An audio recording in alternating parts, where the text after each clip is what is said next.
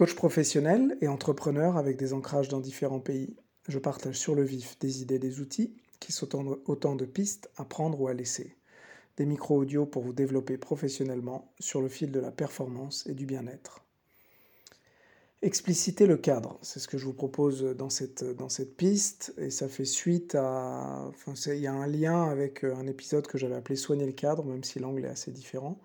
Donc derrière ce mot de cadre, j'y mets euh, l'expérience, l'ambiance, tous ces éléments implicites, cette patte qu'on peut retrouver dans un podcast, dans un restaurant, dans un événement, dans un film. Et, je réalisais, je crois que j'ai entendu cette idée qu'il y, a, souvent, ou quasiment toujours, un contrat implicite. Par exemple, en, en écoutant euh, ce micro audio, vous avez une attente. Euh, et ma piste du jour, c'est d'essayer d'expliciter dans différents, différents endroits et à différentes occasions, d'expliciter un peu ce cadre, de clarifier les attentes que l'on a et, les attentes que les personnes peuvent, peuvent avoir, ce à quoi s'attendre.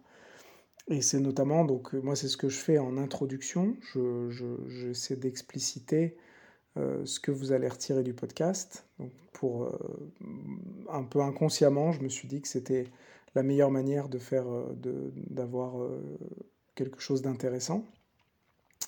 Et, donc le fait d'être explicite, c'est, ça permet de, bien montrer ce dont on, ce dont on a besoin, de, questionner aussi les besoins de l'autre. donc ça, moi, je le, je le, fais quotidiennement en coaching. Ça fait partie de ces espaces justement où, on, est très clair sur le cadre et on explicite bien euh, où est-ce qu'on veut aller, quelle est la direction que, l'on veut prendre. ça donne beaucoup de confort, c'est quelque chose d'assez euh, intéressant. Euh, on sait exactement ce que, l'on va faire, comment on veut le faire. Ça permet d'explorer beaucoup plus profondément, d'être dans l'intention que l'on souhaite. C'est vrai qu'on utilise parfois ce mot d'intention qui est un petit peu qui est un petit peu vague, je pense pour certains certaines. Mais pour revenir à, mes exemples, euh, si je prends une comédie, bah, ou certaines comédies, on sait que le contrat, c'est qu'on va rire. Dans les restaurants, c'est que on va être servi rapidement ou que ça va être de grande qualité. Et donc, dans beaucoup d'endroits, ce, contrat, il est, il est assez facile à lire. Et donc, moi, ce que je vous propose, c'est dans des relations professionnelles, quand les choses ont tendance à être implicites, ou pas d'ailleurs, euh, bah, d'essayer de, demander euh, quelles sont les attentes de la personne en face de vous et, quelles sont, et de, ou de préciser vos attentes. Bah, moi, j'aimerais bien euh, comprendre ce que vous faites ou ce que j'aimerais bien atteindre. C'est un peu clarifier les objectifs. On le fait aussi justement dans des environnements assez formels, professionnels, mais on le fait moins sur des interactions, même à titre personnel.